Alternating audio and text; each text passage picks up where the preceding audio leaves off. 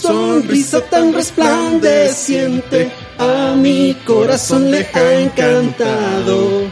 Ven, toma mi mano para huir de esta terrible oscuridad. Ah. Ah. Dragon Ball GT. Hola, soy Goku. Amigos de Amazing Biblia QA, muy buenas a todos. Bienvenidos a esta nueva entrega de este maravilloso podcast en donde respondemos a sus, plegu- a sus preguntas con la palabra de Dios en un lenguaje sencillo. Mi nombre es Gonzalo Córdoba y me acompaña mi estimado amigo, querido amigo, compañero de milicia, Kevin Rivera, el zorro. ¿Cómo Hola a estás? todos. Muy bien. ¿Todo bien? Pura vida. Gracias al Señor. Aquí estamos. ¿Qué le parece esta canción con la que empezamos? Ah, me parece muy buena. Hace mucho no, no, no la escuchaba. Es una canción muy bonita. Usted sabe que un amigo nuestro se casó con esta canción. No, ¿Fofo? ¿Se acuerda de Fofo? no. No, bueno, un amigo nuestro con el que íbamos a la iglesia juntos. Ah, Fofo, sí, sí, sí, sí, sí. Sí, bueno, en la, la marcha nupcial No puede ser, ¿en serio? fue esta. Qué bien, Ajá. qué bien. Un aplauso Ah, para Fofo. Un aplauso para él. Es como de esos machos que dice, "Esto- aquí en la casa es eso y lo que yo digo, viva el patriarcado. sí, bueno, pero les damos la bienvenida a todos nuestros auditores que se unen una vez más a este quinto episodio de Amazing Biblia Q&A. Cinco, ¿ah? Quinto Cinco, episodio, ya, ya nos hemos aguantado bastante. Nos han aguantado bastante. Sí. Y tenemos muchas preguntas de nuestro querido público, algunas bastante intensas, y tenemos algunos temas que conversar para hoy que creo que son muy relevantes. Eh, están pasando cosas muy importantes y muy interesantes en este mundo y tenemos que saber cómo responder. Entonces, si ustedes tienen preguntas que nos quisieran hacer con respecto a la Biblia, también nos llegaron preguntas que no tienen nada que ver con la Biblia. nos llegaron preguntas más de tipo personal, de hecho. Nos, sí, de hecho, sí nos han llegado. Sí, una pregunta muy personal. Pero si ustedes tienen sus preguntas, nos las pueden hacer al correo electrónico. Uf, amazingbiblia.gmail.com Exacto. O las pueden enviar por un inbox al Instagram. arroba amazing.biblia. Excelente, muy bien, muy bien. Y si quieren seguir al zorro, lo pueden seguir en sus redes sociales, en el Instagram No me sé mi Instagram. Cálamo Nuntius. Nuntis. Ajá, el cálamo del, Mensajero. del mensajero. O sea, el lápiz, el lápiz del mensajero, Básicamente. básicamente. La pluma del mensajero. La pluma del mensajero, ok.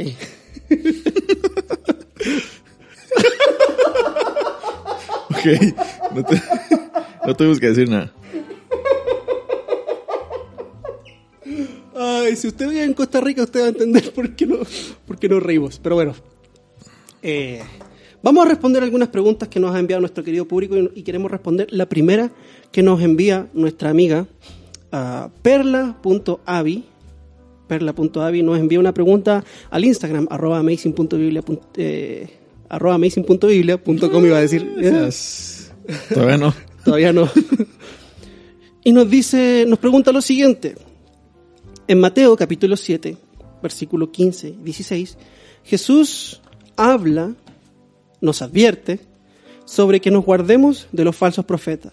Y la manera de prevenir ser engañados es viendo sus frutos, porque por ellos los reconoceremos. ¿Los frutos a los que se refiere son los frutos del Espíritu Santo? Ok. Ok, ¿qué le parece si partimos leyendo Sí, a lo que se refiere, eh, al pasaje que se refiere mm, Perla en Mateo capítulo 7? Porque, claro, si uno lee cualquier versículo separado de su contexto, uno se va a encontrar con cierto grado de confusión, porque uno no sabe de qué está hablando el pasaje en realidad. Es como meterse a medio camino en una conversación. Dice, uno, de hecho, uno de los libros que nosotros hemos eh, mencionado aquí, el de Duell and Hayes, eh, que habla acerca de la hermenéutica, eh, dice de que el 75% de los errores interpretativos se pueden evitar si uno leyera el contexto inmediato del versículo que está estudiando. Así, así lo dice. Entonces es importante, sí, le- leer qué es lo que está antes, qué es lo que sigue del Sí, versículo. eso, eso le iba a preguntar. ¿A qué se refiere con el contexto inmediato? Eh, tal vez a los al capítulo anterior, tal vez, de lo que eh, el pasaje en que nosotros nos vamos a enfocar, eh, el capítulo después del pasaje que nosotros estamos estudiando, eso es como el, el contexto inmediato, como los párrafos anteriores y los párrafos ah, posteriores al... O sea, básicamente lo que está inmediatamente antes e inmediatamente después Así es, sí. del texto que usted está estudiando. Porque hay varios tipos de contextos en la Biblia. Tenemos el contexto inmediato, tenemos el contexto histórico que rodea a- al autor que escribe y a la historia que está diciendo. También son dos cosas distintas. Tenemos el contexto eh, religioso también, qué tipo de religiosidad había en esa época. El contexto literario, que hemos hablado bastante ya de eso. Sí. Entonces, para poder responder a esta pregunta, primero vamos a hacer un poco de lectura del contexto inmediato de estos versículos, que sería la sección completa o el párrafo completo, que de acuerdo a la Biblia que yo estoy usando, parte el párrafo en el versículo 15 y termina en el versículo 23, Ujú, que es correcto, sí. parte del el sermón del monte, de hecho. Ese ya sería como un contexto un poquito más grande. Todo esto es parte de un sermón completo que Jesús está dando. Entonces, ¿por qué no nos haces los honores, amigo zorro, y nos lees los versículos 15 al 23 para saber de qué está hablando Jesús? Dice así, Mateo 7:15, cuídense de los falsos profetas. Vienen a ustedes disfrazados de ovejas, pero por dentro son lobos feroces. Por sus frutos los conocerán. ¿Acaso se recogen uvas de los espinos o higos de los cardos? Del mismo modo, todo árbol bueno da fruto bueno, pero el árbol malo da fruto malo. Un árbol bueno no puede dar fruto malo, y un árbol malo no puede dar fruto bueno. Todo árbol que no da buen fruto se corta y se arroja al fuego. Así que por sus frutos los conocerán.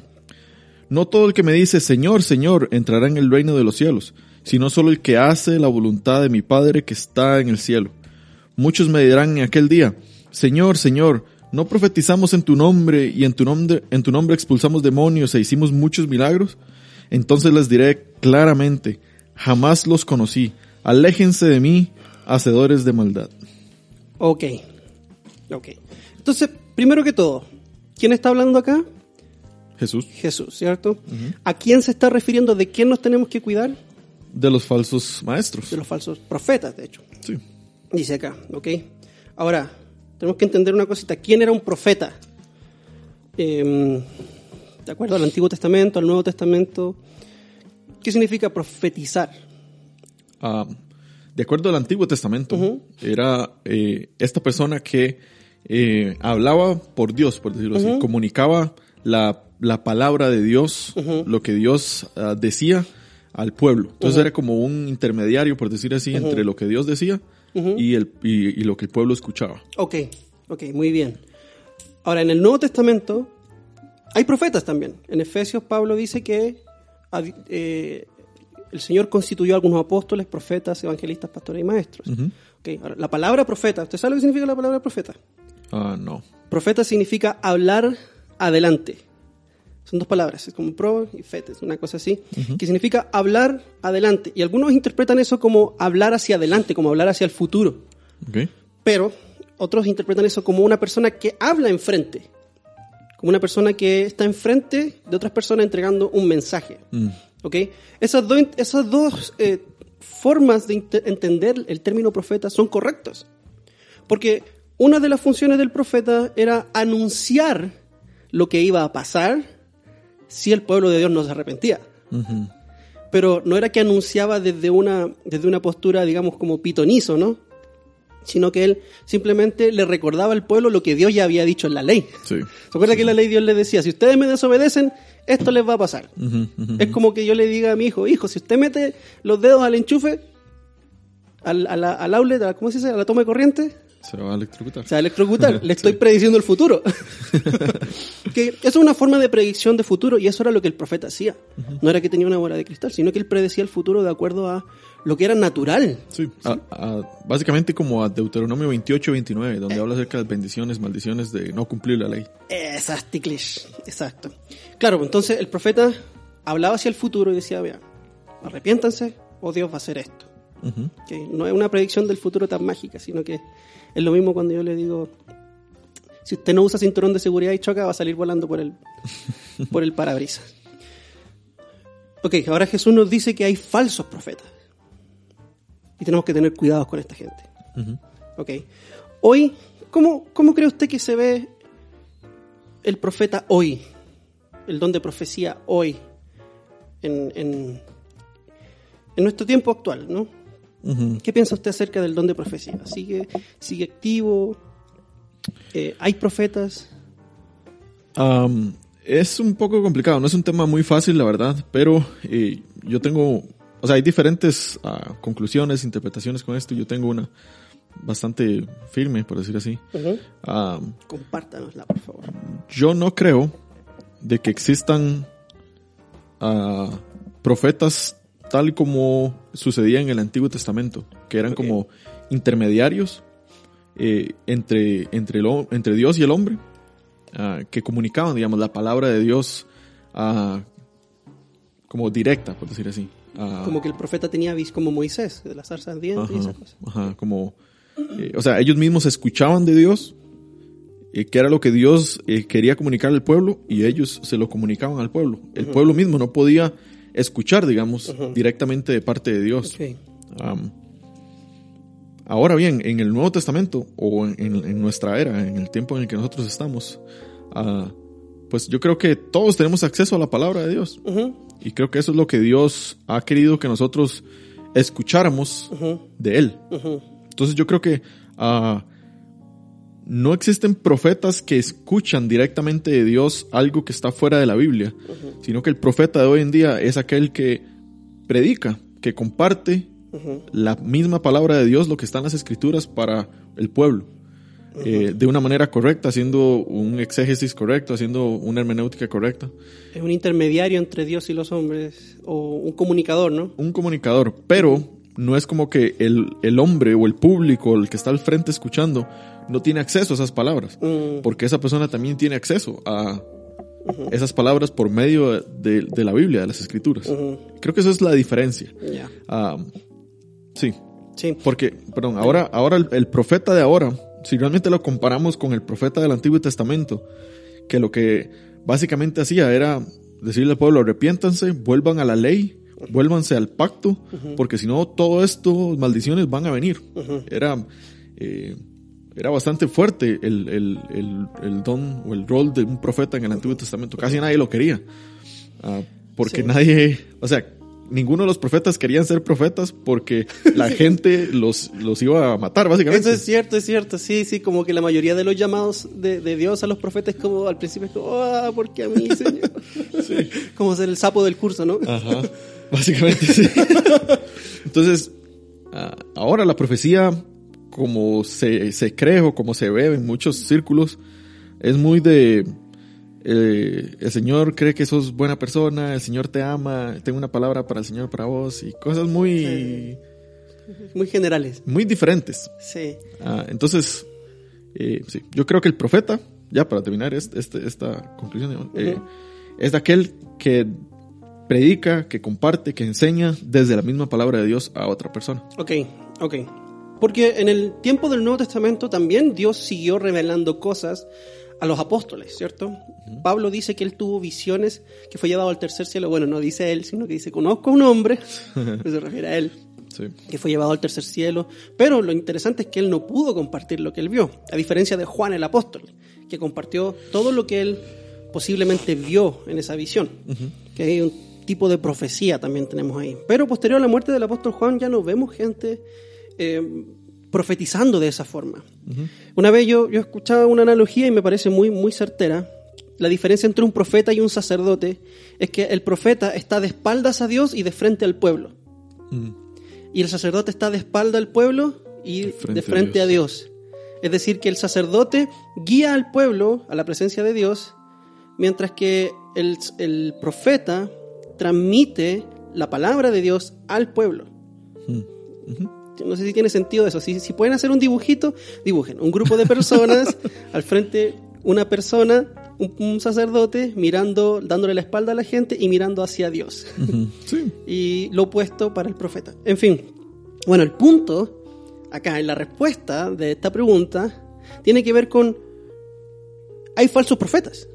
Claro. Hay profetas que vienen en nombre de Dios diciendo, yo les traigo un mensaje de parte de Dios, ya sea que venga con una visión o con una palabra de la escritura diciendo, este mensaje viene de parte de Dios. ¿Cómo podemos identificar que esa persona es falsa? Jesús dice, por sus frutos. Por sus frutos. ¿okay? ¿A qué se refiere con...? Ahora, ojo, ¿quiénes eran los profetas del tiempo? Si queremos decir, aquellos que proclamaban la palabra en los tiempos de Jesús, los que enseñaban la palabra en los tiempos de Jesús. ¿Quiénes enseñaban la ley? ¿Te acuerdas? Los fariseos. ¿no? Los fariseos. Y una cosa interesante del Sermón del Monte es que Jesús le da, pero duro a los fariseos. Sí. ¿Ok? Le da durísimo, durísimo. Dice cosas fuertes. ¿Ok? Por los frutos podemos reconocer la autenticidad, más que del mensaje, del carácter del profeta. Porque muchas veces un profeta va a venir con un mensaje que es probablemente bíblicamente correcto, pero hay problemas en su carácter. ¿Ok? ¿A qué se refiere Jesús con los frutos? ¿Qué pensás vos? Um, yo no, no creo que sea como eh, exactamente los frutos del Espíritu. Um, creo que eh, eventualmente, digamos, se pueden resumir como, sí, como los frutos del Espíritu. Obviamente Jesús en este momento no se está refiriendo a los frutos del Espíritu porque los- el fruto del Espíritu o lo que Pablo escribió en Gálatas se escribió tiempo después. Ah, no es como que está haciendo una referencia a lo que Pablo escribió o que iba a escribir. Um, Ojo, lo que dijo Jesús fue antes que lo que dijo Pablo, porque posiblemente lo que escribió Pablo en Gálatas se escribió antes que el, que el Evangelio de Mateo sí, porque Gálatas fue la primera carta escrita. o tesalonicense. Eh, bueno, yo tengo entendido que Gálatas. Yo tengo entendido que tesalonicense. está ahí, está ahí, es un debate Sí, todavía. sí, sí. Ok. Ah, pero eh, yo creo que, porque es que los frutos del espíritu, o el fruto del espíritu, perdón, es, es muy general. Es como el amor, la paciencia, la paz, la benignidad, el dominio propio. Es- es- son como conceptos muy generales. Creo que si uno sigue leyendo un poquito más en el Sermón del Monte, creo que se va a dar cuenta realmente qué son esos frutos. Ah, y de hecho Jesús dice que lo compara con un hombre que es sensato. Ujú. Ahí al final, como del, del versículo 24 hasta el 29. Sí, al cierre del sermón. Eh, obviamente se aplica para todo el sermón, pero es el contexto inmediato del- de, de esta parte donde dice acerca de los, de los falsos profetas. Y dice de que, dice el 24, por lo tanto, todo el que me oye estas palabras y las pone en práctica es como un hombre prudente que construyó su casa sobre la roca. Entonces yo creo que eso es, es un, un buen fruto no solamente de un profeta, sino de una persona del reino, un cristiano. Y un profeta es parte Del reino de reino Dios. de Dios. Entonces yo creo que el fruto del que Jesús se está refiriendo aquí es todo lo que él había dicho anteriormente. El ser luz, eh, ser la sal del mundo, eh, no como para gloriarse a sí mismo como lo hacían los, los fariseos, sino para glorificar a Dios, no matando a su hermano en nuestro corazón, ah, no adulterando, eh, am- amando a los enemigos, dando a los necesitados, eh, practicando las disciplinas espirituales eh, como el ayuno, la oración, igualmente no para No para el aplauso, no para el aplauso del público. Ajá, no para la aprobación humana, sino pues para Dios. Sí, no juzgando hipócritamente como lo hacían los judíos, los, los fariseos. Entonces, yo creo que esos son los frutos, tal vez, eh, eh, que tal vez Jesús está refiriendo acá. Am, pero al final, digamos, eh, eventualmente esos, todos estos frutos se pueden resumir como los frutos del Espíritu. O sea, si yo amo realmente a alguien, no lo voy a matar en mi corazón. Entonces, si yo tengo paciencia, yo eh, voy a esperar y no me voy a preocupar, como dice Mateo 6, digamos, de que eh, tengo que, que confiar en Dios, no preocuparme por lo que voy a comer, etcétera. Entonces, creo que esos son los frutos realmente. Ok. Cuando, cuando Jesús habla acerca de los frutos que da un falso profeta, no puedo dejar de pensar en 1 Timoteo y Tito. ¿Por qué? Porque un falso profeta es una persona que predica, una persona que proclama, o un profeta en general, si lo vemos hoy en términos eh, actuales, un profeta es una persona que expone la palabra de Dios frente al pueblo de Dios. ¿ok? Y, y Pablo, cuando le escribe a Timoteo, le habla acerca de los requisitos del obispo. ¿ok? Una función o la función principal de un anciano, de un obispo, de un pastor, es predicar. ¿Ok? Entonces Pablo aquí dice, si alguien quiere ser obispo, esto es lo que él tiene que tener, estos son los frutos que él tiene que dar. Así va a reconocer usted que esta persona realmente fue llamada por Dios al ministerio profético, al ministerio de la proclamación de la palabra. ¿Ok? Y si leemos un poquito, en 1 Timoteo capítulo 3 dice Pablo, si alguno aspira al cargo de obispo, buena obra desea hacer. Está bien, si alguien quiere ser pastor, bien por usted. Usted quiere algo bueno, bien por usted. Pero un obispo debe ser, pues, ¿cómo? Estos son los frutos que tiene que dar un obispo. Irreprochable. Marido de una sola mujer. Sobrio. Prudente. De conducta decorosa. Hospitalario. Apto para enseñar. Es decir, apto para profetizar. Tiene que ser un profeta. no dado a la bebida, no pendenciero, o sea que no tiene que tener Twitter. Amable, no contencioso, no avaricioso, que gobierne bien su casa, teniendo a sus hijos sujetos con toda dignidad. Pues si un hombre no sabe cómo gobernar su propia casa, ¿cómo podrá cuidar la iglesia de Dios? Que no sea un recién convertido, no sea que se envanezca y caiga en la condenación en la que cayó el diablo. Debe también gozar de una buena reputación entre los de afuera, de le- los de afuera de la iglesia, para que no caiga en descrédito y en el lazo del diablo. Entonces, cuando Jesús dice, cuídense de los falsos profetas, de aquellos que les quieren venir a dar un mensaje de parte de Dios, si alguien quiere venir a darle un mensaje de parte de Dios, tiene que cumplir todos estos requisitos de los cuales habla Pablo. Tiene que ser irreprochable, tiene que ser apto para enseñar, tiene que saber manejar la escritura, tiene que tener un- una buena reputación en su familia, una buena reputación moral. Esta semana estábamos hablando acerca de una persona que muchos respetan, pero parece que, que, cayó en, en algún tipo de pecado. No lo sabemos, todavía no está, no, está, no está comprobado, pero hay muchos pastores como Jimmy Swaggart y otros eh, pastores internacionales que, que han caído en pecado de inmoralidad y están descalificados. Eso no quiere decir que, que no pueden ser salvados, que el Señor no los salvó, Sí. sino que simplemente no son aptos para ser, como dice el Señor, un profeta. No son aptos para llevar el mensaje de la palabra de Dios de forma autoritativa o liderar una iglesia, porque si no pueden mantener en orden su casa, no pueden cuidar al pueblo de Dios. Entonces, yo no puedo dejar de pensar en esto cuando el Señor dice, cuídense de los falsos profetas, porque por sus frutos los conoceréis. Si una persona está tomando un cargo de profeta y tiene una vida desordenada, sus hijos son rebeldes, ¿ok? Eh, si, si tiene problemas con el, con el alcohol, ¿ok? si tiene mm, problemas con su esposa, Con el dinero. con el dinero, el cochino y sucio dinero, capitalismo que vino a arruinar todo. no. Am, cállese. O, o si es un recién convertido, una persona que no tiene preparación teológica, eh, esos son malos frutos. Son frutos no de un profeta, sino que de, más bien de un falso profeta. sí.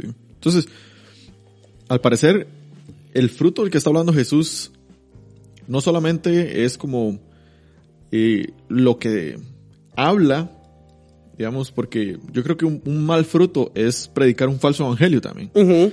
No solamente eso, sino que también algo moral. Exacto, su vida, su carácter. Ujú, Ajá, que lo que lo que demuestra cómo cómo vive delante de las, de las otras personas. Am, sí. Sí, sí, porque de hecho el Sermón del Monte, como unidad, habla mucho acerca del carácter. Si tú ves lo primero que el Señor Jesús dice en el Sermón del Monte, en Mateo 5.3, bienaventurados los pobres El espíritu. en espíritu, porque ellos recibirán el reino. El mensaje del Sermón del Monte, si usted está siguiendo la serie del, del estudio del Sermón del Monte que estoy haciendo eh, en este mismo podcast Amazing Biblia, eh, va a poder entender un poco de qué se trata. Es todo acerca del- del- de la religión verdadera interior, en contraste a la religión falsa exterior que practicaban los fariseos, que era solo por el aplauso. Pero Jesús dice, ninguno de ustedes califica, ninguno de ustedes puede entrar al reino, solamente puede entrar por gracia de Dios y lo que necesitan es tener un corazón renovado, transformado. Entonces, creo aquí que está ma- hablando más acerca del carácter moral más que del mensaje. Yo quería traer a la colación, a la colación, a colación, a la mesa, algo también que a mí me parece un pésimo fruto. Porque por ahí por el año 2011, y esto salió en las noticias de hecho, eh, un caso de, de un mal fruto de una iglesia. ah, en la iglesia una familia, una señora que tiene, tiene un hijo con un tipo de parálisis cere- cerebral, quiso llevar a su hijo al culto de domingo de resurrección y la llevó a esta, a esta iglesia, eh, una iglesia que se llama Elevation Church de los Estados Unidos. Entonces, esta señora llevó a su hijo con parálisis cere- cerebral, un niño muy lindo, y él estaba contento. Y, y usted sabe que a veces estos niños pegan gritos de alegría. A veces están contentos, pegan un grito porque a veces no pueden hablar, tienen ese grado de, de discapacidad. Entonces este niño, en medio de la música, o cuando terminó la música, dio un grito así como tampoco tan fuerte, y vinieron los sugieres y sacaron a la señora Hmm. La sacaron y le dijeron que, eh, que eh, esa iglesia no era para eso, que querían ofrecer un espacio sin interrupciones para el resto de la gente y la pusieron en el lobby a terminar de ver el, el- el culto por, por- Por la televisión. por la televisión, por la pantalla. Entonces la señora obviamente se sintió indignada, triste, y eso es un mal fruto. Hmm. Eso es un pésimo fruto, porque no hay espacio en la, en la casa de Dios, en teoría, yo no sé si eso será un- realmente una casa de Dios, para, para una familia, para un niño que tiene un grado de discapacidad, que en lugar de lidiar con eso, es como, no, quite, váyase, Mm, sí. usted no nos sirve. Eso es un mal fruto. Y no importa qué tan sano sea el mensaje dentro de esa iglesia, si cosas como esas pasan en una iglesia, eso es un mal fruto. Que si vamos a Gálatas y vemos cuál es el fruto del Espíritu, sorry que estoy monopolizando un poco esta conversación, pero No, es que ese, ese tema a mí me realmente fue como, mm, me, me- me dio un poco de, de- de- de- de rabia, porque Pablo dice, en contraste al fruto del Espíritu, um, las obras de la carne son evidentes, las cuales son inmoralidad, impureza, sensualidad, idolatría, idolatría, hechicería, enemistad, pleitos, celos, enojos, rivalidades, disensiones, sectarismos, envidia, borrachera, orgías y cosas semejantes contra las cuales os advierto que ya os he dicho antes, los que practican tales cosas no heredarán el reino de Dios. Ese tipo de conducta es una conducta muy idólatra. Idolatramos nuestra comodidad dentro de nuestra iglesia, por lo tanto, un niño con parálisis cerebral o un niño con síndrome de Down o un niño autista dentro de nuestra casa de oración no tiene espacio, Hmm. porque rompe la estética de nuestra forma de adoración. Eso es un mal fruto. Eso es un mal fruto. Sí. Me enojé. Sí, es más, es más práctico. Eh, Obviamente hay, hay mu- muchísimos otros frutos eh, más específicos, digamos, que, que son mal fruto, eh, una mala decisión que tal vez tomen los, los pastores o- o, lo- o los profetas que están a cargo de, de enseñar la palabra. Ah, sí. Sí, sí. Ahora igual yo creo que una decisión es una decisión, todos nos podemos equivocar. Pero cuando ya los, los pastores, los ancianos, aquellos que están encargados de proclamar la palabra de Dios, viven un estilo de vida que demuestra mal fruto, ahí estamos frente a un, a un, a un, a un falso profeta posiblemente, a un falso predicador. Eh, ya hemos hablado de estos temas antes con respecto a, a estos que se hacen millonarios. Eh, eso también yo creo que es un mal fruto, hacerse millonario a costa de la predicación del Evangelio. Cuando usted ve un pastor que, que por causa de la predicación del Evangelio llegó con un Rolls Royce y tiene una propiedad millonaria, eh, creo yo que eso no es un buen fruto. Habla acerca de su amor al dinero. Em, pero bueno, ¿qué le parece si vamos a una pausa? Démosle. Y mm, ya estamos de vuelta con más Amazing Biblia. Q&A.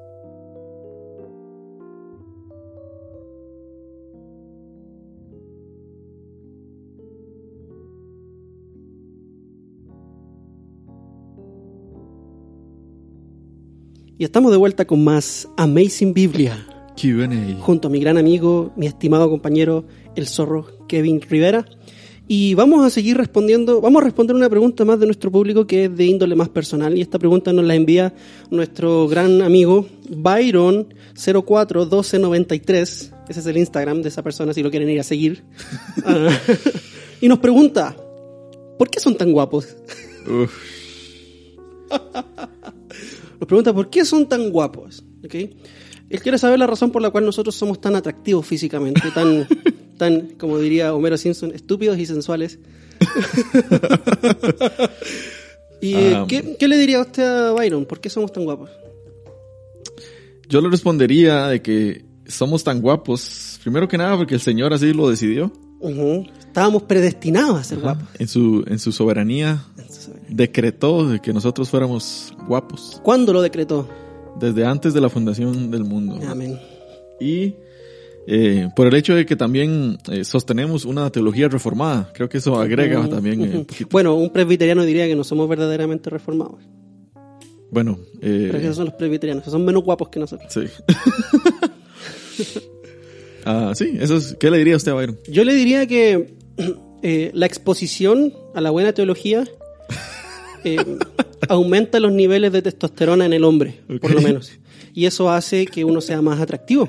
Muy bien. Entonces, si usted, si usted tiene problemas de testosterona, si usted está, ha, comido mucha soya en su vida o, o ha leído mucho, mucha literatura liberal, eh, teología liberal, le recomiendo de que agarre la Biblia y empiece a leerla de Génesis hasta Apocalipsis y eso le va a dar como un boost, como una, una inyección de testosterona directamente a su cuerpo y eso va- se va a traducir en, una, en un aumento De belleza. en la belleza masculina. En la belleza masculina, porque tenemos que definir bien, no es lo mismo ser hermoso así como carita de niñita, a ser un hombre de cara cuadrada, pelo en el pecho, eh, eh, que sea hábil para construir un mueble, por ejemplo, o para reparar un caño en la casa. Eso es verdadera hermosura masculina. Yo creo que eso es lo que se refiere Byron. Ok. Muy bien. Muy bien, entonces ahí ya se fue esa pregunta. Gracias Byron por preguntarnos. Si usted tiene preguntas de esta índole, nos las puede mandar a, a amazingbiblia.gmail.com o al Instagram. que es- Arroba amazing.biblia. Excelente. Entonces vamos a continuar con el siguiente tema que tenemos en la pauta. Y una de nuestras auditoras nos envió un artículo que dice lo siguiente. costarricahoy.com El Papa está a favor de leyes civiles que beneficien a las parejas homosexuales. Dun, dun, dun. Papa Francisco eh, primero, ¿cierto? Papa Francisco primero, el Papa... ¿Cómo se llama él? Él se llama... el nombre de él Uf, no sé. Es- Vamos a buscarlo. es algo así como eh, Guillermo, algo así. Bueno, este Papa trasandino, dice así el artículo. Jorge Mario Jorge Bergoglio. Bergoglio, sí.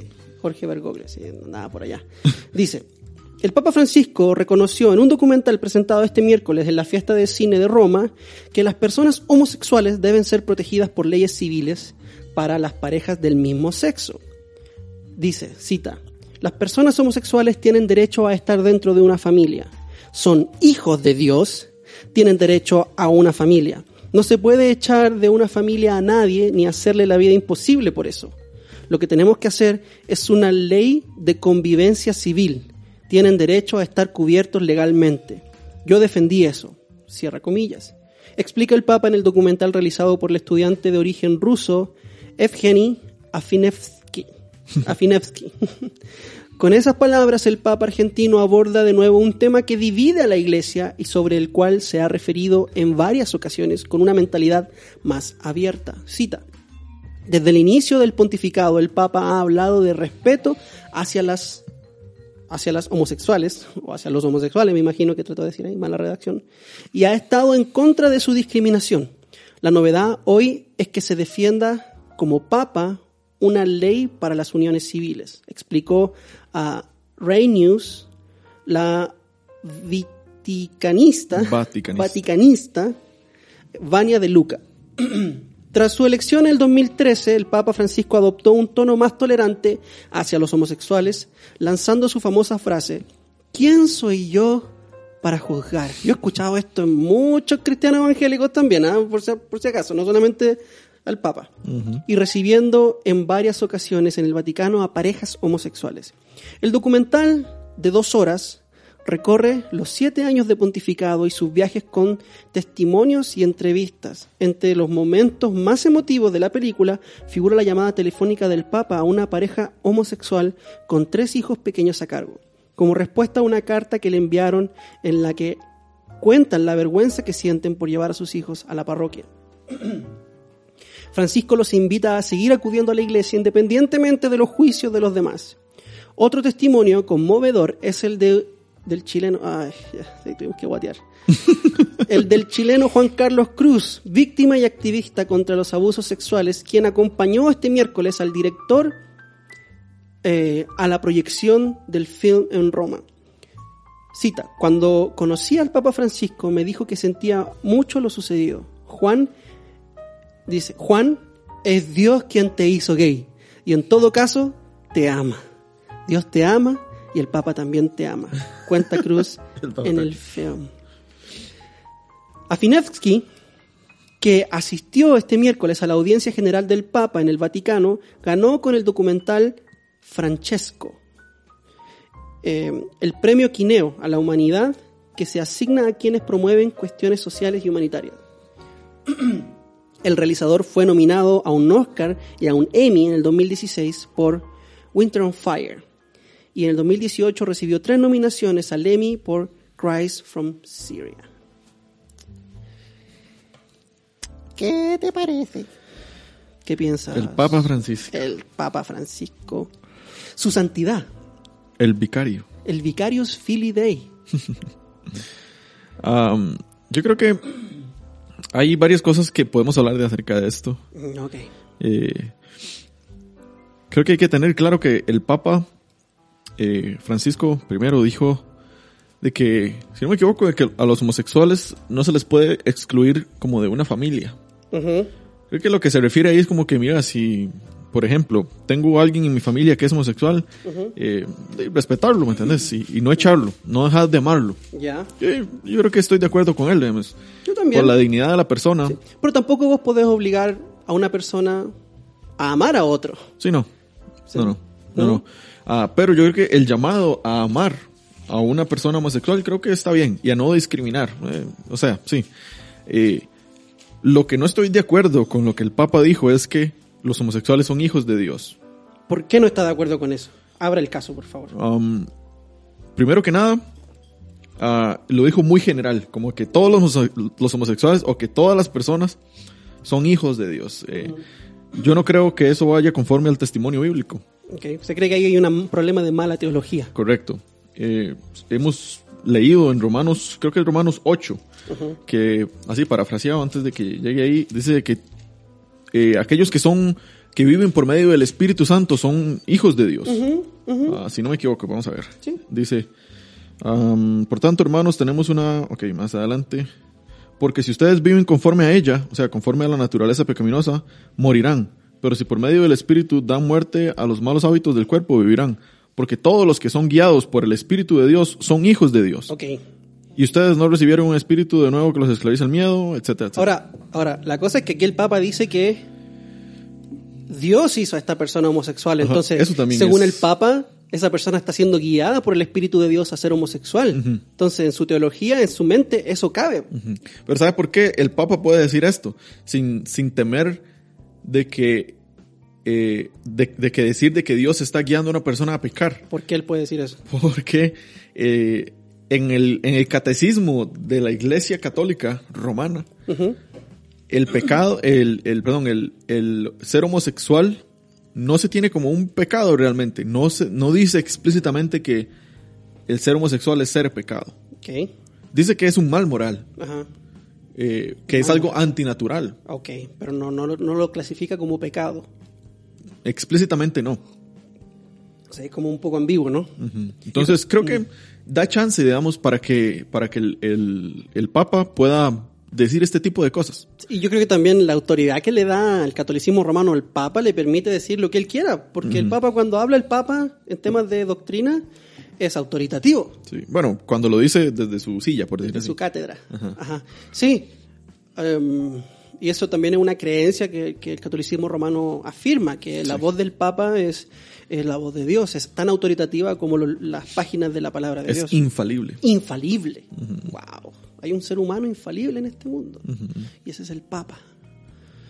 Ok, entonces continúe, elabore entonces. Sí, yo creo que es, es un tema un poco complicado. Yo creo que ah, hay muchos eh, puntos de vista que, es- que, que existen alrededor de este tema porque el ser homosexual no es un pecado diferente a los demás, ¿me entendés? Es, es, eh, es un pecado. No es como que es un pecado peor que otro. Yo, yo no sostengo eso de que hay pecados mayores que otros. Es un pecado, igual que estar robando, que estar mintiendo, etc. Entonces, yo creo que si hay cristianos, hijos de Dios, que son homosexuales. Ok. Porque, ok, aquí eh, con mucho cuidado lo digo esto y con Sí, mucho sí, temor. Explíquese, explíquese bien porque esto, esto aquí le van a arrojar piedras. Sí, porque una cosa es luchar con el pecado. Ok. Eso creo que ya lo habíamos hablado un poquito, un par de, de episodios atrás. Una cosa es luchar con el pecado y, una, y otra cosa es abrazarlo y practicarlo abiertamente sin, sin ningún remordimiento. Ok. Entonces yo creo que un cristiano o una persona que fue homosexual o que es homosexual y por gracia de Dios se convierte al cristianismo, ah, pero por consecuencias de lo que ha, traído, digamos, por, por, por la homosexualidad que ha cargado durante toda su vida o durante sus últimos años, ah, aún sigue tiene, aún sigue teniendo tendencias homosexuales Inclinaciones. Ajá, que lo hace luchar en contra de lo que Dios realmente dice en la palabra. Es como, por ejemplo, yo tengo tendencias a robar Ok. y el Señor me salva, pero aún así yo sigo robando. Claro, sigo luchando con el robar. No lo hago abiertamente. Yo sé que ah, yo, yo Usted no voy... practica el pecado. Ajá, yo hablo con mi pastor y le digo, mira, esto es lo que está sucediendo, ayúdenme por favor, eh, oren por mí, yo sé que esto está mal. Eso es una cosa, y la cosa es, y la otra es robar sin ningún remordimiento y decir que soy cristiano. Ok. Al igual con el homosexualismo. Am, Si yo no busco ayuda, si yo realmente no eh, le digo a mi pastor, mira, esto es lo que yo soy, esto es lo que yo era antes, estas son mis luchas, eh, y no busco ayuda, y no me meto en la palabra de Dios, y realmente confieso de que el, el homosexualismo es pecado, creo que yo no podría llamarme hijo de Dios. Sí. Yo entiendo para dónde va. Entiendo lo que está diciendo que las personas cuando venimos a Cristo mantenemos cierto grado de lucha, o sea, obviamente mantenemos un grado alto de lucha Sí. contra las tentaciones que antes, o, o de los pecados que antes practicábamos. Ahora bien, creo que en el caso de la homosexualidad, am, yo creo que no es como cualquier otra inmoralidad. Porque, por ejemplo, mi lucha en contra de andar mirando colas, por ejemplo, andar mirando, mirándole el cuerpo a otras mujeres, de alguna forma es una lucha natural, porque yo soy hombre. Y Dios me hizo para sentirme atraído por mujeres.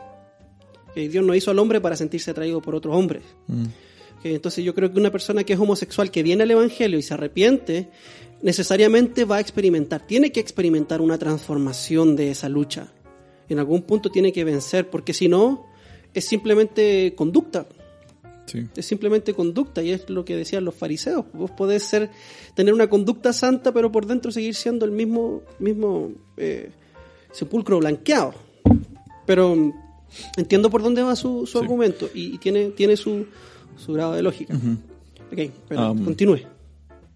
Sí, entonces, ah, eso es lo que tal vez yo no estoy de acuerdo, sí, de que eh, todos los homosexuales, porque aquí lo, lo hace muy general, eh, de que eh, dice, las personas homosexuales tienen derecho a estar en una familia, son hijos de Dios, tienen derecho a una familia, y ahí sigue hablando. Entonces, no, no especifica realmente si es cristiano o no, nada más lo mete en la misma categoría de No, hijo por, de e- Dios. por existir es un hijo de Dios. No, yo, yo no creo en eso, y No, creo que eh, es, eso es, es mala teología, la verdad. Sí, eso está en contra de la palabra de Dios también. El pasaje más conocido que habla sobre esto es Juan 1.12, que dice que a los que creyeron, a los que le recibieron y los que creyeron en su nombre, en Cristo, les dio la potestad de ser hechos hijos de Dios. Entonces, ser hijo de Dios no es algo con lo cual uno nace.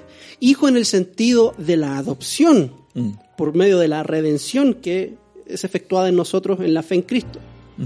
Somos todos hijos de Dios en el sentido de que somos todos criaturas de Dios. Sí. Pero no tenemos una relación de padre e hijo con Dios hasta que ponemos nuestra fe en Cristo.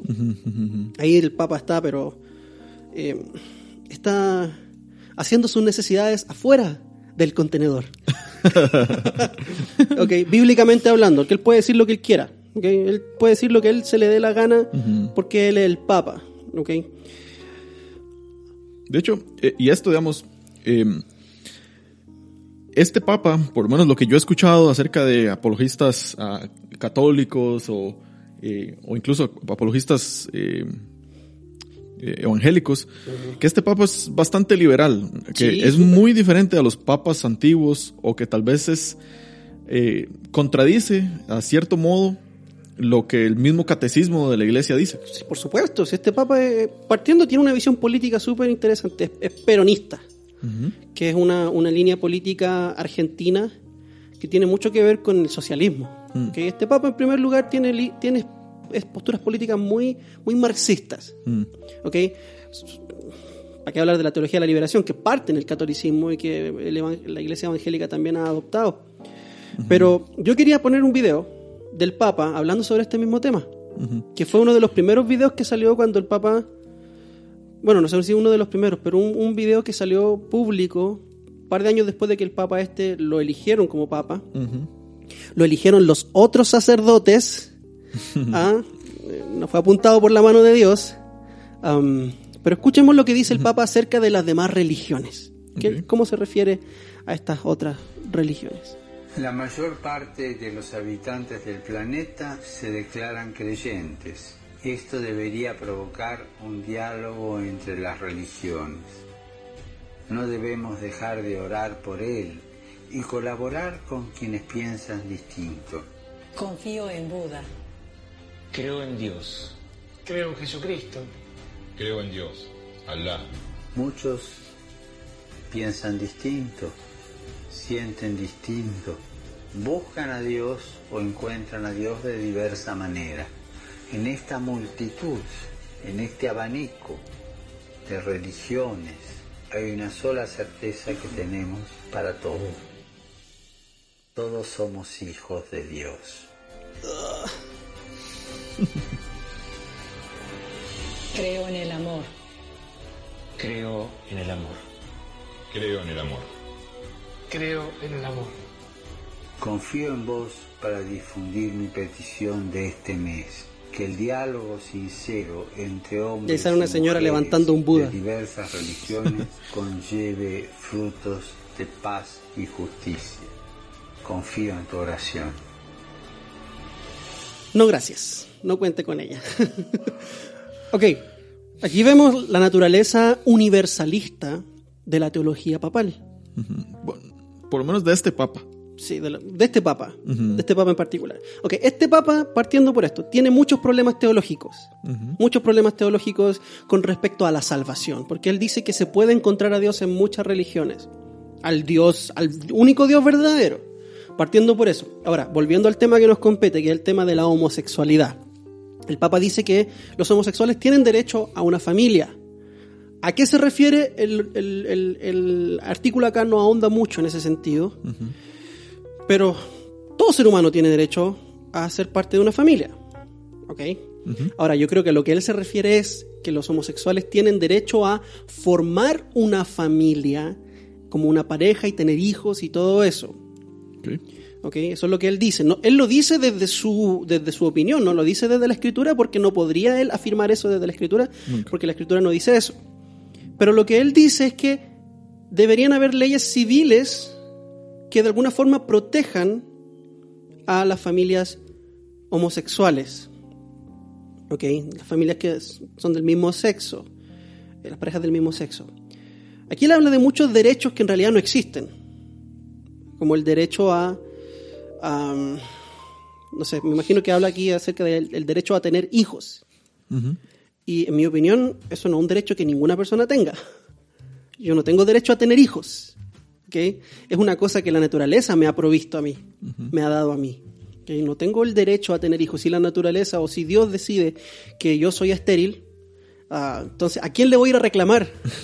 ¿A quién le voy a ir a reclamar ese, a que me quitaron el derecho a tener hijos? Voy a reclamar a Dios. ¿ok? Eh, bueno, vaya a reclamarle a Dios todo lo que quiera, pero se va a encontrar con una pared gigantesca.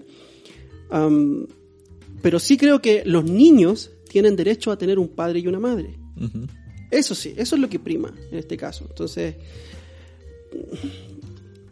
ok, esto es lo que quiero decir con todo esto. En la ley de Moisés, cuando Dios da la ley, muchas de las leyes que Dios dio tienen que ver con las situaciones que habían, con realidades que ya existían.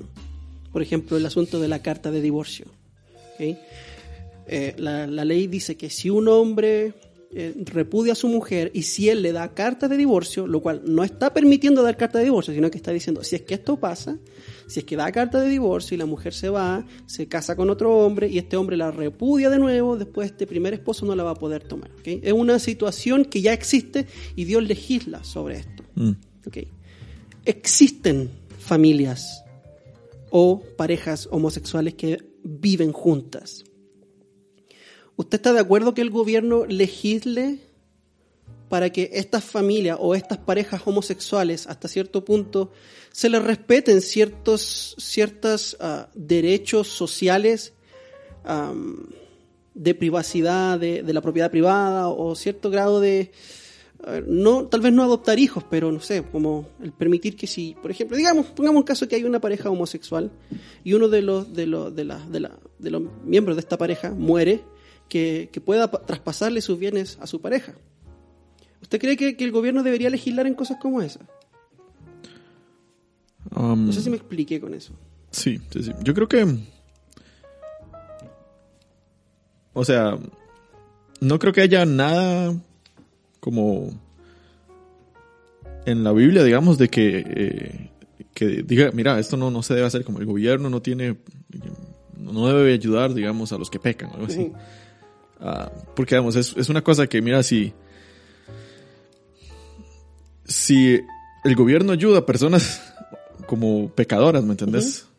Adúlteros, que son pareja, digamos, y si se divorcian y uno puede agarrar un lado para el otro y se dividen los bienes, etcétera. ¿Por qué no ayudar a homosexuales, me entendés? No, no creo que sea un tema moral. ¿No, cierto? Ah, entonces yo creo que el gobierno debe, más bien, porque, o sea, los homosexuales son parte también del Estado, de la, sociedad. Son contribuyentes. Entonces, am, sí, en ese punto está bien, pero creo que ah, creo que aquí en Costa Rica están, ah, no sé si leí hace poco que estaban tratando de pasar una ley para que, o no sé si ya pasaron la ley para que los homosexuales puedan eh, adoptar a, Ok. a niños. Ok. Am, eso creo que es- ahí sí difiere, un- sí Exacto. bastante. Ahí yo también estaría en contra. Porque se viola el derecho del niño a tener un padre y una madre. Eh, Ya partiendo por ahí es una familia, entre comillas familia, disfuncional. Sí. Porque no hay ya sea un padre o una madre. Y eso de que una señora que, que crió a sus hijos solo que diga yo he sido padre y madre, mentira. Sí, no, eso no existe. Mentira. Sí, no, no. Un padre es un hombre, una madre es una mujer, y cada uno de ellos cumple un rol fundamental en el desarrollo íntegro de un ser humano. Sí.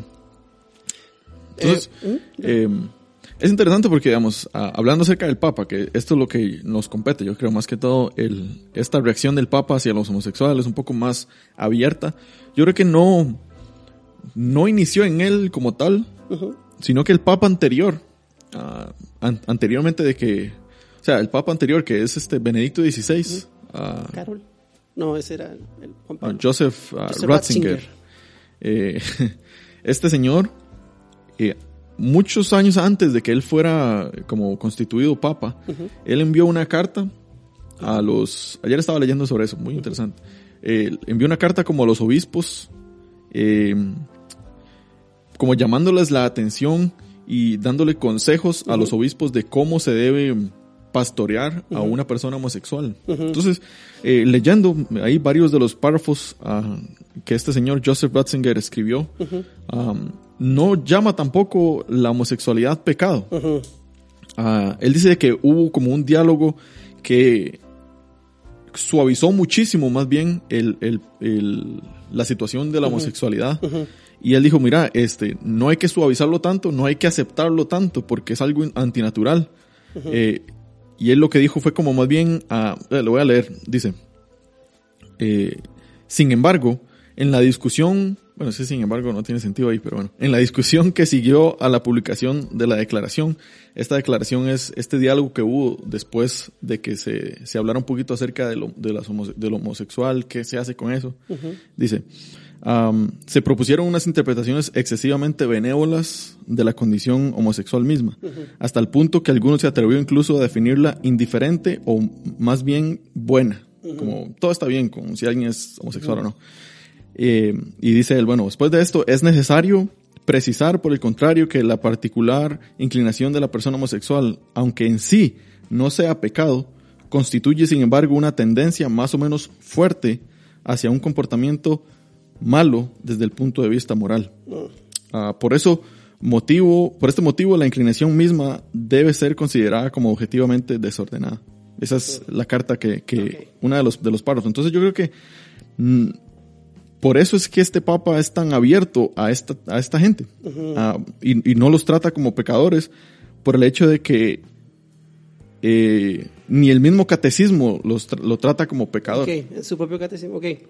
El problema es que lo que aquí no se, no, se, no se habla mucho, y que creo que en ningún lugar se habla mucho de esto, es que la homosexualidad, si vamos a Romanos, la homosexualidad es una expresión del juicio de Dios. Sí. ¿ok? Cuando vemos que la homosexualidad florece en una nación, en un país, lo que estamos viendo aquí es que Dios ha abandonado a ese país. Lo está dando al... Lo está entregando a sus pasiones. Vea, voy a leer Romanos. Voy a leer Romanos y porque quiero que quede bien claro cuál es nuestra postura con respecto a esto. Dice Romanos, la ira de Dios se eh, Romanos 1:18, la ira de Dios se revela desde el cielo contra toda impiedad e injusticia. ah, eh, perdón, voy a leer de nuevo. Porque la ira de Dios se revela desde el cielo contra toda impiedad e injusticia de los hombres que con injusticia restringen la verdad. Porque lo que se conoce acerca de Dios es evidente dentro de ellos, pues Dios se los hizo evidente. Porque desde la creación del mundo, sus atributos invisibles, su eterno poder y divinidad, se han visto con toda claridad, siendo entendidos por medio de lo creado, de manera que no tienen excusa. ¿ok? Todo el mundo ve a Dios en la creación. Nadie puede decir yo no creo en Dios o yo no, no sé si existe un Dios. Usted ve la creación, usted dice sí, hay un creador. Sí. Si usted hace lo contrario, usted está suprimiendo la verdad. Tiene la evidencia enfrente y no lo quiere creer. Eso es problema suyo. A los ateos. sí. Sí. Ahí pues un mensaje para todos mis amigos y enemigos ateos. Pues aunque conocían a Dios, no le honraron como a Dios, ni le dieron gracias, sino que se hicieron vanos en sus razonamientos y su necio corazón fue entenebrecido. Profesando ser sabios, se volvieron necios y cambiaron la gloria de Dios incorruptible por imagen de forma de hombres corruptibles, de aves y de cuadrúpedos y de reptiles. Ok.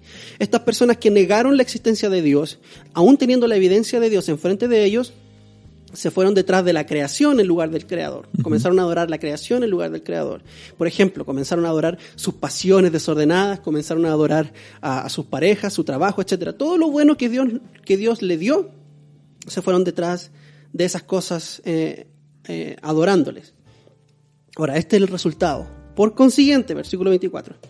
Es decir, como resultado de todo esto, Dios los entregó a la impureza en la lujuria de sus corazones, de modo que deshonraron entre sí sus propios cuerpos, porque cambiaron la verdad de Dios por la mentira y adoraron y sirvieron a las criaturas en lugar del Creador, quien es bendito por los siglos de los siglos. Amén. Por esta razón Dios los entregó a sus pasiones, a las pasiones desagrada- degradantes, perdón, porque sus mujeres cambiaron la función natural por la que es contra la naturaleza, y de la misma manera también los hombres, abandonando el uso natural de la mujer, se encendieron en su lujuria unos con otros, cometiendo hechos vergonzosos hombres con hombres, y recibiendo así en sí mismos el castigo correspondiente a su extravío.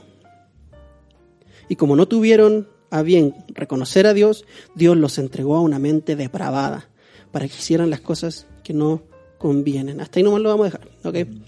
Pero ¿qué está diciendo Pablo acá? Primero parte con una negación de la existencia de Dios, aún teniendo a Dios enfrente a través de la creación, teniendo la evidencia de su existencia. Entonces dice Pablo, Dios dijo, ok, hagan lo que quieran, los entrego a sus pasiones. ¿Y qué ocurrió?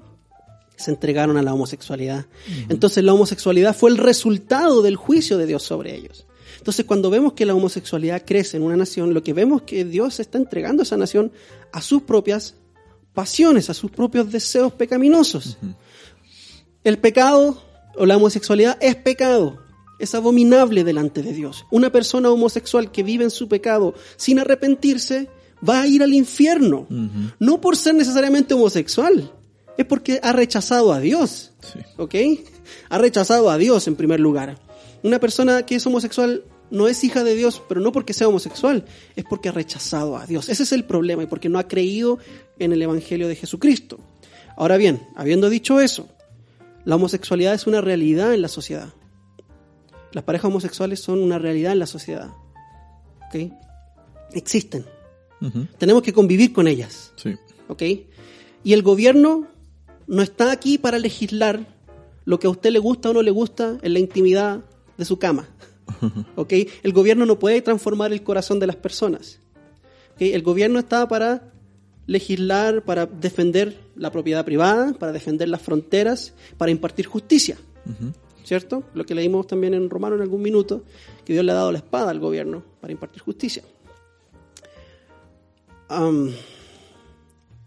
Por lo tanto, si existe la realidad de la homosexualidad en la sociedad, creo yo que es justo que, así como existía el divorcio, que Dios odiaba en el antiguo pacto, existía, y Dios legisló para las parejas que se divorciaban, yo creo que es correcto también que el gobierno legisle para las parejas homosexuales, que si, si una persona homosexual está viviendo junta con otro homosexual y le quiere traspasar sus propiedades, que pueda hacerlo, si al final es su dinero, son sus propiedades, que lo pueda hacer con tranquilidad, que no se le impida eso.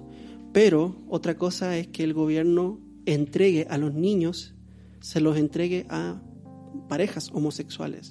Eso es muy distinto y tenemos que estar en contra de eso. Claro. Tenemos que estar en contra de eso. Que, que el gobierno quiera redefinir el matrimonio, también estar en contra de eso. Nadie está hablando acá de matrimonio homosexual. Estamos hablando de leyes civiles que de alguna forma protejan el derecho a la propiedad privada que también tienen los homosexuales. También tienen derecho a la propiedad privada.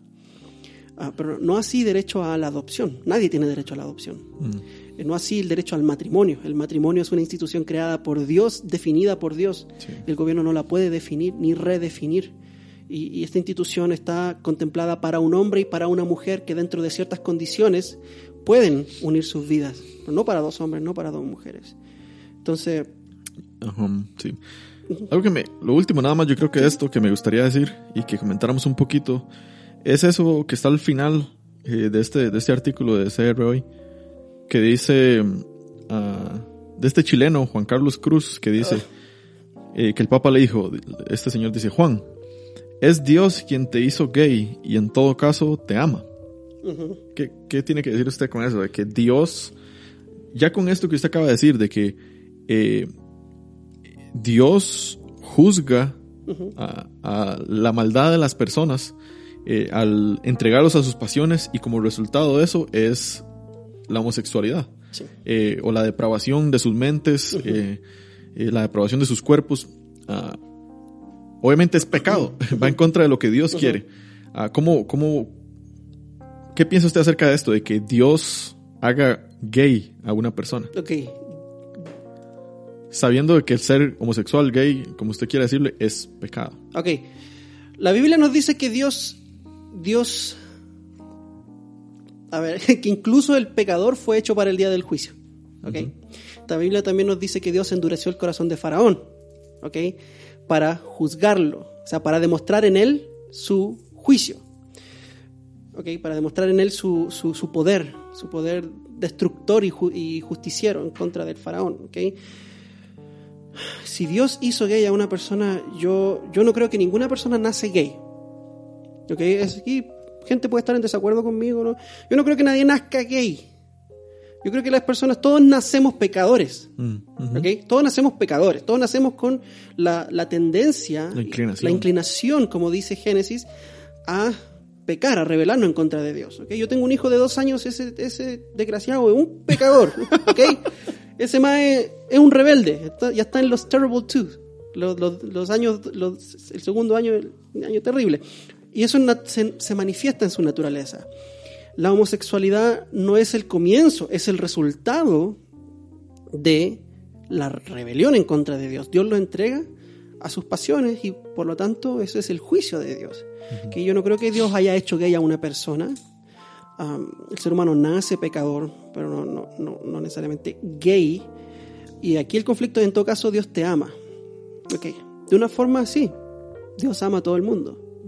De una forma sí, porque sabemos este pequeño concepto que se llama la gracia común de Dios que todo ser humano, incluso los pecadores, pueden disfrutar de un aspecto del amor de Dios. Porque desde el momento en que pecamos deberíamos ir directamente al infierno, pero cada segundo que el pecador no está en el infierno es una muestra del amor y la paciencia de Dios. Sí. De la, como dice la, la reina Valera, de la, de la, no dice paciencia, pero algo así como, como la paciencia, no me acuerdo la palabra que usa la Reina Valera. ¿Ok? Sí, de una forma Dios ama a los homosexuales porque, porque no están en el infierno. De una forma Dios me amó mucho tiempo a mí antes de que yo viniera a Cristo y me tuvo mucha paciencia, porque yo debía haber ido al infierno en el momento en que pequé por primera vez. ¿Ok? Entonces, de una forma sí, Dios ama al homosexual, de la misma forma como ama a aquel que mira pornografía, aquel que dice ser cristiano, que toca la alabanza y se encierra todos los viernes a mirar porno, ah, y después el domingo va y va a ensaya y, y, y toca en el corito, ¿sí? Le hablo a usted, ¿sí?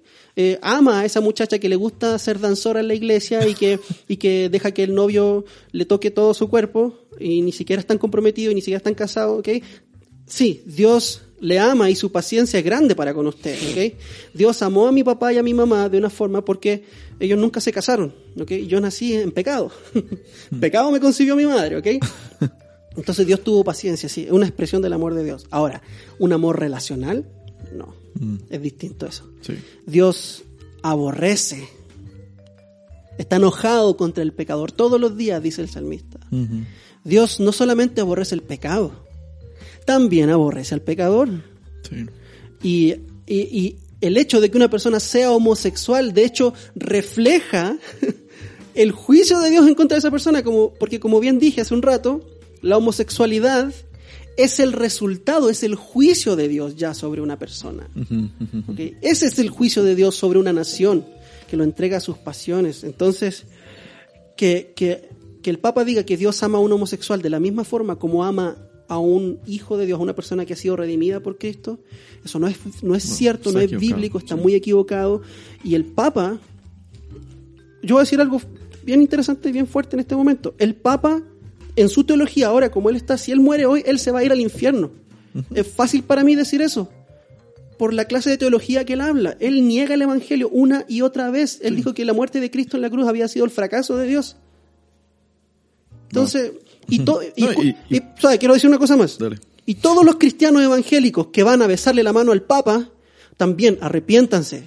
Quien quiera sea usted que vaya al Vaticano a besarle la mano, a decir que somos compañeros en la Gran Comisión, si usted fue al Vaticano y, y estuvo con el Papa y estuvo de acuerdo en decir que juntos vamos a traer al mundo al Evangelio, mentira.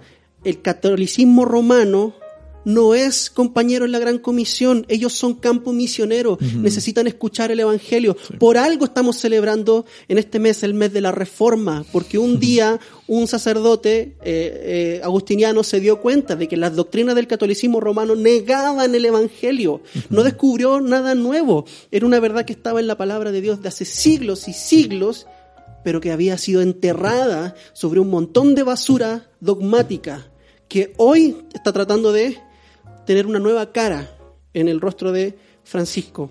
Sí. El Papa necesita escuchar el Evangelio y, y no queremos su perdición. Y todos ustedes que han ido a besarle la mano al Papa y a, y a- y a hacer acuerdos con él, eh, que somos compañeros de la Gran Comisión, les digo, arrepiéntanse y pongan su fe en Cristo. Y si tienen la oportunidad de nuevo de hablar con el Papa, háblenle el Evangelio. Perdieron una gran oportunidad. Usted sabe a qué me refiero. Sí, yo creo que eh, estoy, o sea, 100% de acuerdo con, con todo esto. Ah, eso que usted acaba de decir. Eh, considero también de que el, el catolicismo romano, y tal vez mucha gente me, no, me, no me, va, me va a odiar por esto, eh, pero del hecho de que este señor diga de que ah, niegue de que Jesús es el único camino, porque él dice de que eh, por mucho, este video que acabamos de poner, que por muchos lugares la persona va y, y- y se encuentra con Dios, el único Dios verdadero, eso es negar básicamente la obra de Jesús. Y si uno va y lee Juan, la primera carta de Juan, y creo que la primera, sí, y, y se da cuenta de quiénes son esos anticristos, los que niegan a Jesús. Y lo digo, para mí el Papa en este momento, con esto que él acaba de decir, es un anticristo. Sí, el- sí, es- cuando Juan habla acerca del anticristo se refiere como al espíritu, como una, como una, una- un espíritu o una forma de pensar.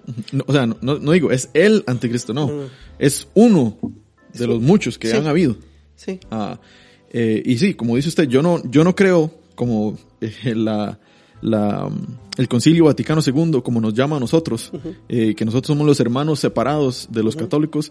Para mí eso es No, es ponerle pañitos fríos nada Sí, más. nada que ver. O sea, eh, De acuerdo al concilio de Trento, nosotros los evangélicos somos anatemas, somos somos malditos. ajá, ajá, ajá, correcto. Eh, somos excomulgados. O sea, Exacto. Entonces, ah, yo creo que, como dice Gonzalo, el, el catolicismo, el católico es, es campo misionero. Am, yo creo que, sí, Latinoamérica, eh, muchas veces dice, Latinoamérica ya está alcanzado, ya es un, ya es un lugar alcanzado. Y yo, yo creo, sí, o sea, hay muchísimas iglesias, pero por lo menos aquí en Costa Rica, eh, menos del 25% son evangélicos, entre comillas, porque tal vez son evangélicos que profesan ser evangélicos, pero realmente no, No son hijos de Dios. Y no conocen el evangelio. Entonces, eh, más, yo digo, más del 80% en Costa Rica son católicos que son católicos nominales, que van a la iglesia porque sus papás iban a la iglesia, porque sus abuelos iban a la iglesia, y así, así, así. Iban a misa. Y que realmente no conocen el evangelio. eh, el, el, el que la salvación por la sola fe. Sí, oiga, pero usted no se acuerda cuando iban a hacer una conferencia y que MacArthur, John MacArthur iba a venir y al final dijo no, no voy a poder ir, hizo un video y dijo, y me da mucha lástima no poder ir, no poder ir a América Latina porque en América Latina no conocen el Evangelio. ¿No se acuerda de ese video? No. Hizo un video y dijo, en América Latina no conocen el Evangelio y se le tiraron encima un montón de pastores. ¿Cómo se le ocurre a MacArthur decir eso? Que en la América Latina no existe el Evangelio, la gente no sabe el Evangelio. Oiga, es cosa que usted vaya a la calle y le pregunte, o a cualquier iglesia, vaya a cualquier iglesia evangélica y pregúntele a, un- a cualquier cristiano, escoja así, a cualquiera, y pregúntele, ¿usted me puede explicar el Evangelio? Muy poquitos cristianos entienden bíblicamente qué es el Evangelio. Y MacArthur tenía razón. Pero aunque todos se enojen, pero dijo la verdad. Sí. Y también en Estados Unidos. Sí, sí, sí. Entonces, ah, sí, yo creo que para cerrar este tema, eh, creo que el Papa está muy equivocado en muchas cosas. Esta es una de ellas, al llamar eh, hijos de Dios a aquellos que no son movidos por el Espíritu Santo a vivir una vida santa. Eh, Dios ama a todas las personas. ¿De alguna forma? De alguna forma, por el hecho de que eh, todo el mundo puede respirar. Eso es una gran... Pueden tomarse una tacita de café. como evidencia de que Dios ama a las personas, ¿sí?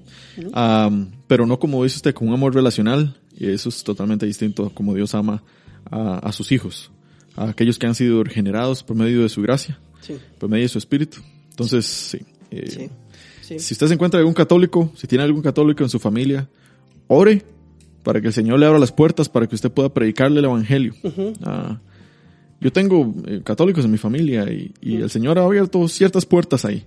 Eh, pero sí, sí, Sí, sí, ore por eso. sí, sí. Ahora, sí, también para cerrar este tema, yo, yo sí estoy, yo sí estoy de acuerdo en que hayan leyes civiles que protejan la libertad de todo individuo, independientemente cuál sea su preferencia o su, no, si preferencia sexual, porque es una decisión al final, que, que defienda a todo individuo a hacer lo que le plazca con su dinero, con sus propiedades.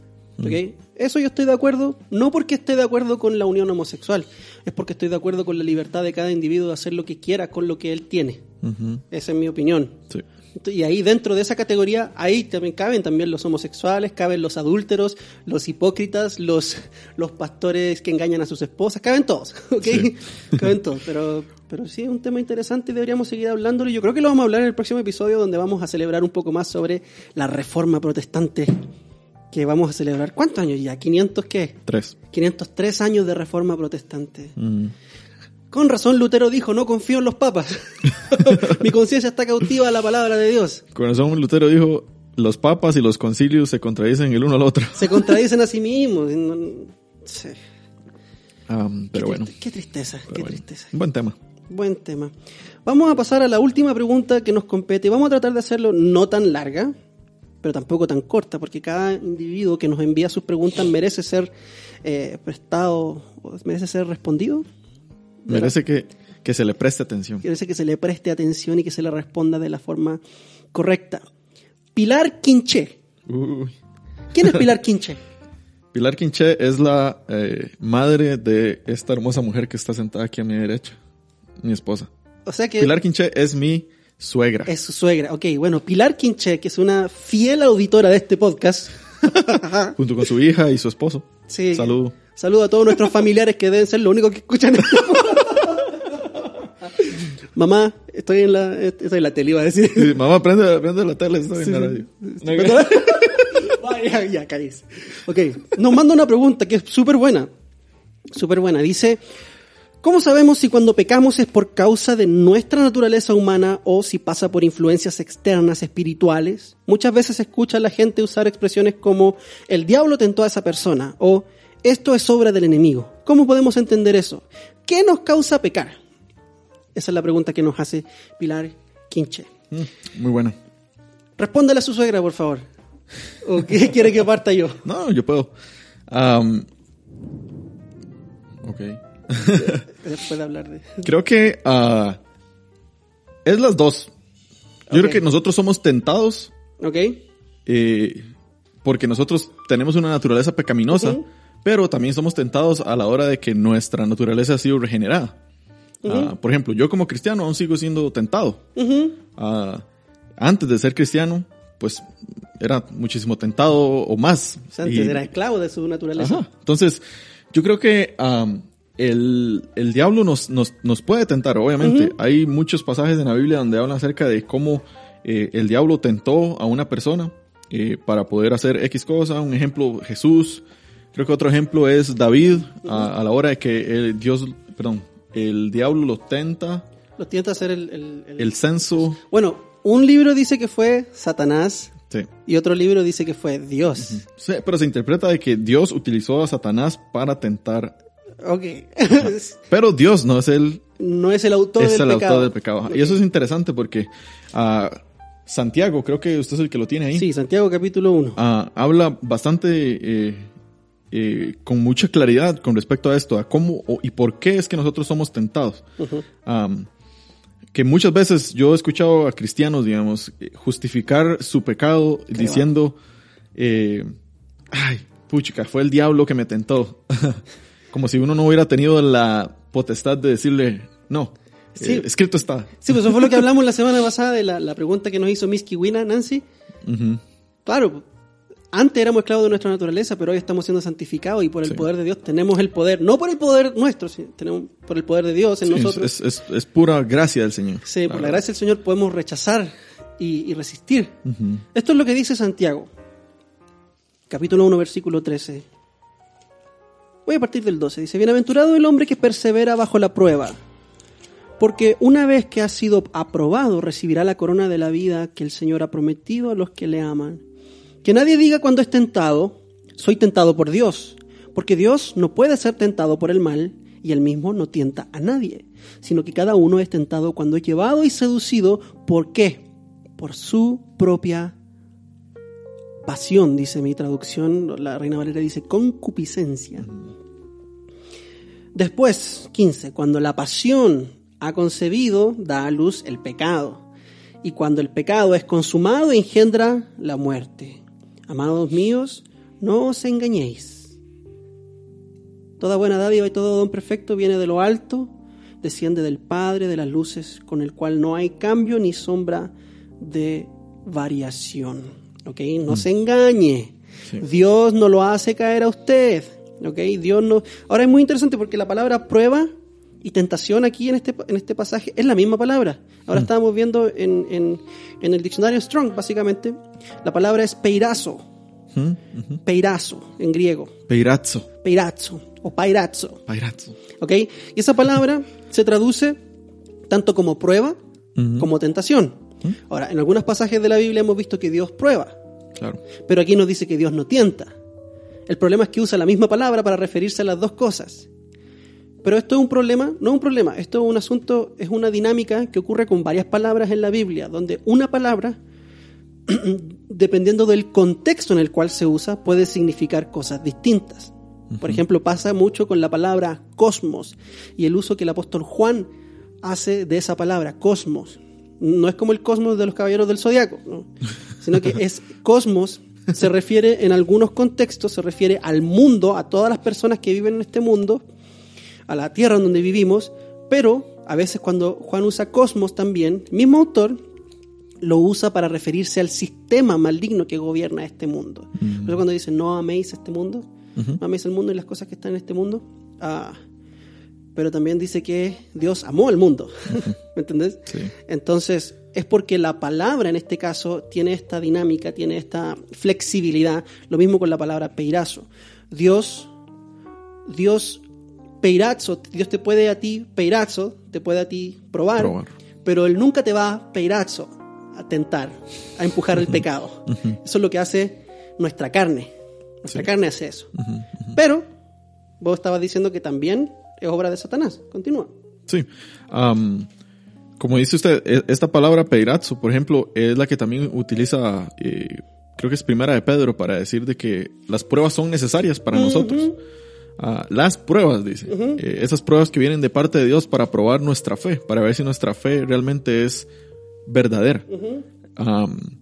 Muy diferente al otro peirazzo o al, a la- al otro significado de la palabra, que es eh, tentación. Eh, y como dice Santiago, muy, muy importante, Dios no, no tienta a nadie, porque Dios no puede ser tentado. Exacto. Ah, Dios no, no lo va a empujar a usted a pecar, porque eh, sería una negación de su propia moral, de su propia santidad. Pero sí, hay, hay varios momentos donde nosotros somos eh, tentados por nuestra propia ah, concupiscencia o nuestros propios malos deseos, como la dice la nueva versión internacional. Pero hay momentos donde el enemigo, Satanás, hace, eh, toma ventaja de la naturaleza en la que nosotros estamos o de nuestras debilidades y él eh, nos tienta también eh, con malos deseos. ah, pero al final yo creo que nosotros somos los que tenemos la decisión.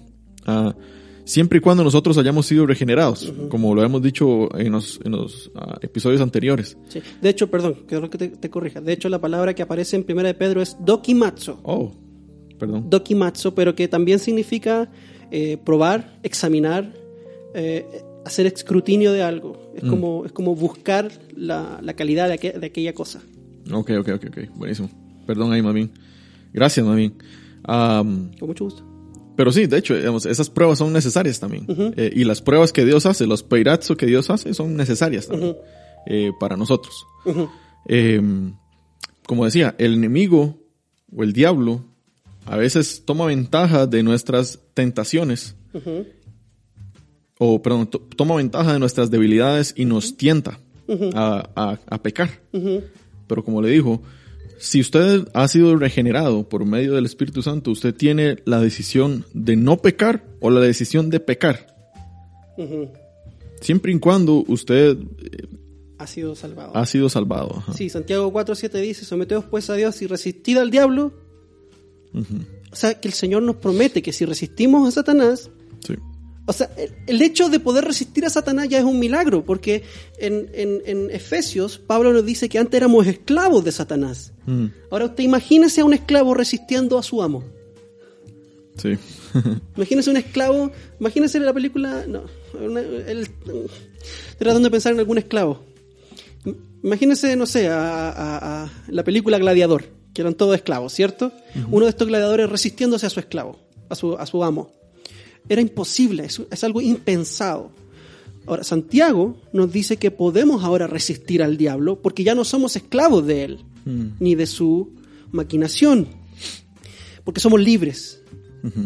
Eh, pero sí, Pablo dice en 2 de Corintios que Satanás maquina en contra de nuestras almas. ¿ok? Pero que cuando enfrentemos a Dios en, nuestro, en el juicio final, jamás vamos a poder venir delante de Dios y decir, "Eh, no fue culpa mía, el diablo me tentó. Sí, Sí. ridículo, pero vos te dejaste tentar, coqueteaste con la tentación. Sí. Seríamos como nuestros, nuestros padres, Adán y Eva. Ajá. Fue, fue culpa de, de- de- de la mujer que me diste. Sí. Y- o no, fue culpa de, la, la serpiente. Ah, Y pero la no. serpiente no tenía para dónde mirar y a quién echarle la culpa. Fue culpa mía. Eh, sí. Ellos tenían la posibilidad de, de- de obedecer al Señor, Exacto, exacto. pero desgraciadamente no lo hicieron. Pero es que es fácil, es fácil echarle la culpa a otro, ¿cierto? Es fácil, es más fácil decir no, no fue culpa mía, eh, yo soy una víctima en esta circunstancia. Eso es tan propio de nosotros. Sí. Eh, es tratarnos a nosotros mismos de, de- de, como diríamos en Chile, de, de víctimas. un video chistoso ahí de una señora que, que no puede decir víctima. ¿Es chilena? Sí, no puede decir víctima porque tiene... un- En fin. Entonces, eh, claro, pues más fácil echarle la culpa o, o- o o decir, mira, esto pasó porque, porque mis amigos me, me tentaron.